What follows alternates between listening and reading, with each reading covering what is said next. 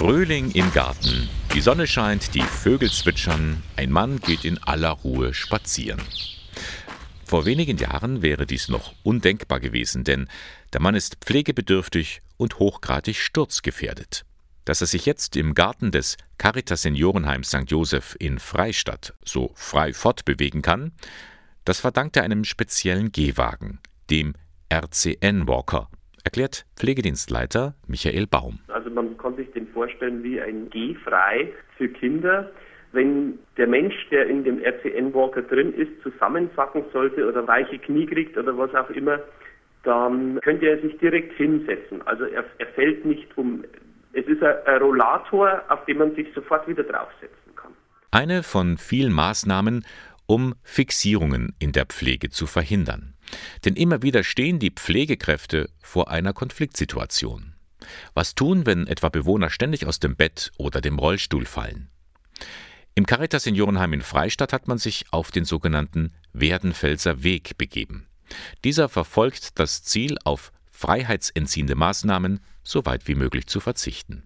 Und dieser Weg regt zu kreativen Ideen an.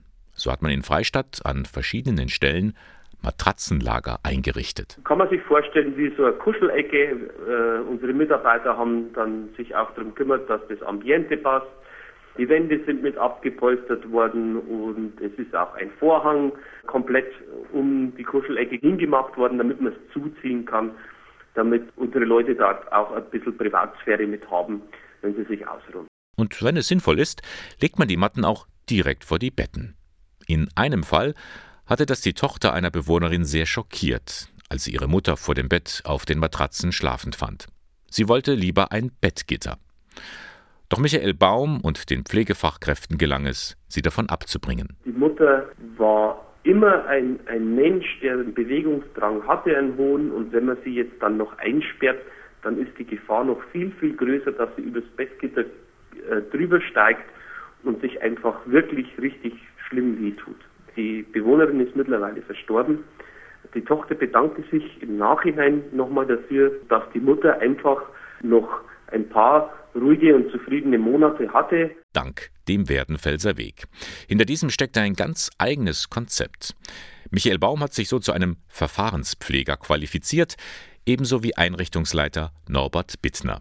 In Freistadt begleiten sie nun die Pflegeteams, um Alternativen zum Freiheitsentzug umzusetzen, mit Erfolg. Man kann schon sagen, dass sich die freiheitsentziehenden Maßnahmen ein Dreiviertel gesenkt haben. Und wichtig ist bei dem Werdenfelser Weg, dass man bei den Mitarbeitern Verständnis weckt für das Thema, dass man sich Gedanken macht und nicht leichtfertig das Bettgitter einfach hochzieht.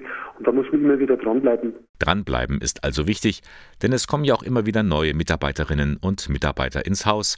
Die müssen überzeugt werden. Und das geschieht am besten, wenn man sieht, wie die Bewohner aufblühen. Während dem Interview, das muss jetzt gerade noch loswerden, schaue ich gerade zum Fenster raus und sehe gerade einen Mann mit einem RCN Walker vorbeigehen, draußen bei uns im Garten. Das wäre natürlich äh, vorher ohne den Walker nicht möglich gewesen. Das ist eigentlich eine relativ kleine Anschaffung, wo man sagt, das bringt dann für den Bewohner ein ganz großes Stück Freiheit. Der Werdenfelser Weg. Er ist vielleicht ein mühevoller, aber vor allem auch ein würdevoller Weg.